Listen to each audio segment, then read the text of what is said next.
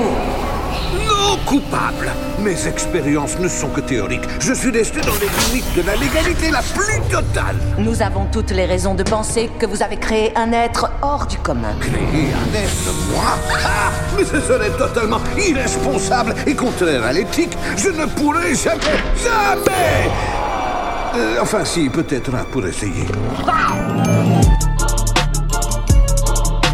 Good news, everyone! Vous pouvez enfin claquer la porte des labos. C'est là-bas.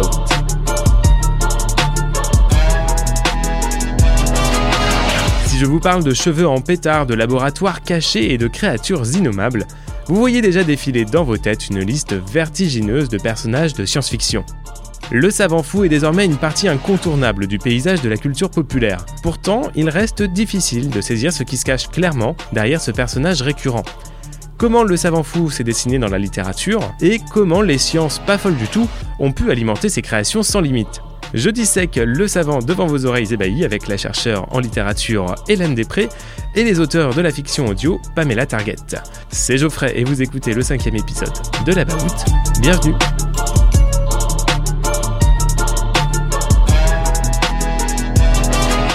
Mais alors à quand remonte cette histoire de savant fou? Ça fait bien deux siècles maintenant qu'on s'est habitué à lire, entendre et voir ces scientifiques qui ne tournent pas très rond.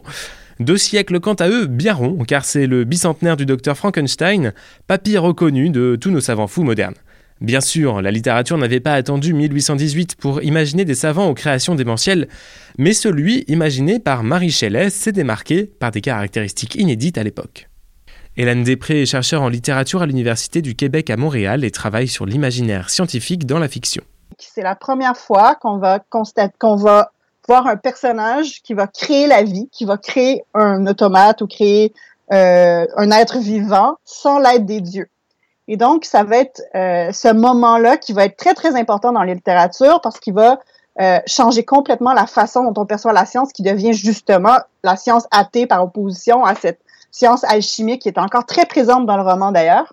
Donc, on, voit vraiment que ce roman-là a un, un moment de transition à plein niveau. Il faut dire que le roman a été écrit euh, par la très jeune Marie Shelley, qui avait euh, à peine 18 ans à l'époque, euh, à un moment de changement de paradigme, de révolution, autant du côté scientifique que du côté littéraire.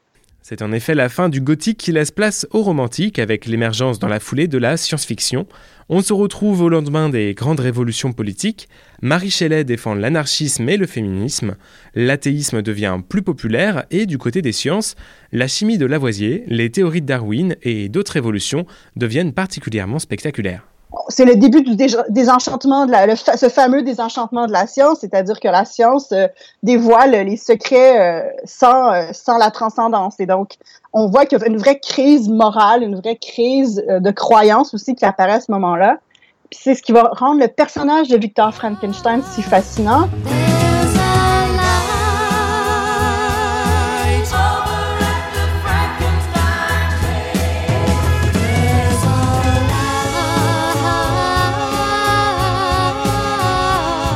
Roman de Marie Shelley a la particularité de devenir populaire immédiatement après sa publication.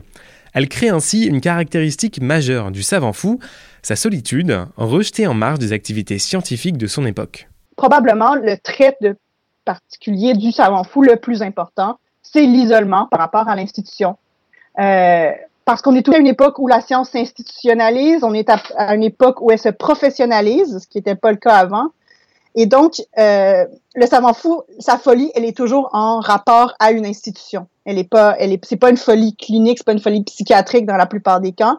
C'est une folie sociale au sens que c'est un, décalage par rapport aux normes sociales d'une société où qui de plus en plus institutionnalisée. Donc, avec la Royal Society en Angleterre qui commence déjà depuis une centaine d'années euh, à organiser un peu euh, l'institution de la science. Pascal, Katia et David sont auteurs de la fiction audio Pamela Target, dans laquelle sévit le docteur Daryl Sharwin.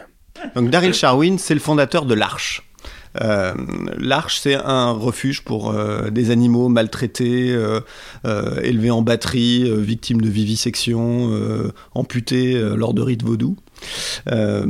c'est un endroit dont les animaux rêvent. Ils rêvent tous d'y aller et visiblement l'entrée est quand même assez sélecte. Euh, Daryl Charin, donc il a monté cette, euh, cette arche et il a quand même une autre idée derrière la tête. Et souvent seul. C'est vrai. C'est Oui, c'est ça, parce que Daryl Charwin, pour le coup, il est tout seul. Il a des animaux, il a, je sais pas, je sais pas combien d'animaux dans son arche. Il est tout seul. Bon, il a des robots. Il a, il a Ali qui fait référence un peu euh, au, à l'ordinateur central de HAL dans, dans 2001 l'Odyssée de l'espace. C'est pour ça qu'on l'a appelé comme ça. Il est entouré de robots qu'il lui-même a conçus pour que en fait personne ne, ne, ne mette de- d'entrave, ne fasse d'entrave à son, à son projet quoi. Et c'est vraiment typiquement le savant fou quoi. C'est euh, ce qui, poussait euh, Daryl Charwin, c'était la volonté de démontrer que l'être humain était toujours plus fort que l'animal. Euh, et pour ça, il mettait l'animal dans des situations de, de, de difficulté d'adaptation à son environnement. Euh, je vais je l'illustrer tout de suite parce que c'est pas évident de l'exprimer comme ça, mais euh, pour démontrer que finalement un humain se- s'en serait probablement mieux sorti que lui, euh, tout en tout en trafiquant l'animal. C'est-à-dire bon, je vais lui donner une capacité supplémentaire, une sorte de de, euh, De d'handi- super- de- de super pouvoir pour voir s'il est capable de s'adapter grâce à ce super pouvoir, même si moi humain je m'en sortirais toujours mieux. Euh, il, il- il tente par exemple de faire s'envoler euh, euh, une, une autruche. Euh, ce Parce que la, la hyène, euh, il lui donne la capacité de broyer même le métal. Et en fait, elle bouffe, elle bouffe, elle mange des os humains et elle se perfore l'estomac, en fait. euh, et euh, elle meurt dans d'atroces souffrances. euh. non, c'était c'était assez gore. hein. Alors que la science se structure par les collaborations intenses entre les pairs, c'est l'usage isolé de son pouvoir qui rend alors ses créations véritablement monstrueuses. Un scientifique désabusé du monde actuel, en retrait total de la société, qui décide d'utiliser les potentiels de la science sans limite pour parvenir à son but, généralement démagogique, quelles qu'en soient les conséquences pour la société. Si cette recette générale du savant fou suffit à vous projeter déjà toute une panoplie de personnages de SF, les auteurs n'ont cessé pourtant de réutiliser et réarranger ce modèle pour faire des savants fous bien déterminés. Ce qui est le plus intéressant, à mon avis, en culture populaire, c'est à quel point on réussit à donner un nouveau sens malgré la répétition. C'est-à-dire que, par exemple, le personnage de Victor Frankenstein est présent dans toutes les œuvres que j'ai étu- étudiées. Donc, euh, on veut toujours des traits qui sont euh, auxquels on peut se rattacher, auxquels le public peut tout de suite se sentir confortable. Et donc, on crée des personnages, des types, des stéréotypes. Euh, et puis, on a l'impression qu'ils perdent de leur euh, de leur poids, de leur intérêt, de leur pertinence par répétition. Mais je me suis rendu compte qu'au fond, c'est la variation qui les rend si profonds, en fait. C'est justement, même si les différences sont mineures, ces différences-là sont très, très révélatrices de leur époque. Donc, c'est parce qu'il existe un invariant, c'est parce qu'il existe ce stéréotype-là qui, qui, qui, permet de créer des liens entre toutes ces œuvres qu'on n'aurait pas forcément reliées entre elles, euh, qu'on peut euh, être témoin de tous ces changements-là euh, importants dans la façon dont on se le représente. Forcément, on a commencé à voir des images et on, a, on s'est décrit le personnage et on se disait non, pitié, pas le personnage, pas le savant fou euh, avec les cheveux en pétard. euh. Mais alors, qu'est-ce qui, euh, qu'est-ce qui avait de rebutant à, ce- à cette, euh, En fait, cette image Le, le truc, c'est que quand on est scénariste, hein, comme, comme on l'est, euh, comme on, on l'est euh, nous, en fait, euh, on a le risque, on a toujours peur d'être toujours dans le stéréotype. En fait, parfois, c'est super bien un stéréotype parce que ça, ça permet de, faire un raccourci pour que les gens, en fait, ils aillent très vite à l'essentiel et qu'ils sachent tout de suite, voilà, ça, c'est facile, ça, c'est le savant fou. Il y a un côté où, euh, enfin, l'idée effectivement, c'était de, c'est la nuance entre le stéréotype et le cliché. C'est-à-dire les, vieux savants fous à la coiffure en pétard de, de, de Docteur Mabuse. euh, Enfin, il a posé, euh, il a posé le stéréotype. Et après, euh, par exemple, le personnage de Doc, il a cassé le stéréotype parce qu'il en a fait quelqu'un de sympathique. Mais il a le look Ouais. du savant fou. Et du coup, euh, nous, notre idée, c'était euh, de- de- d'utiliser le stéréotype, mais pas juste d'utiliser le stéréotype, parce que sinon, on aurait fait un cliché du savant fou, c'est-à-dire un personnage qui aurait été la énième déclinaison de euh, Dr Mabuse à, à tous ceux qui ont suivi par la suite à Dr Moreau, euh, Frankenstein. Vous dites que vous avez fabriqué une machine à voyager dans le temps à partir d'une DeLorean Faut voir grand dans la vie. Quitte à voyager à travers le temps au volant d'une voiture, autant choisir une qui est de la gueule. Être en perpétuel accord avec son époque à partir d'une figure figée dans la culture populaire depuis deux siècles. C'est en relevant ce défi d'écriture que les auteurs ne cessent de puiser dans les grands débats d'éthique scientifique de leur époque pour forger des savants fous, mais toujours populaires.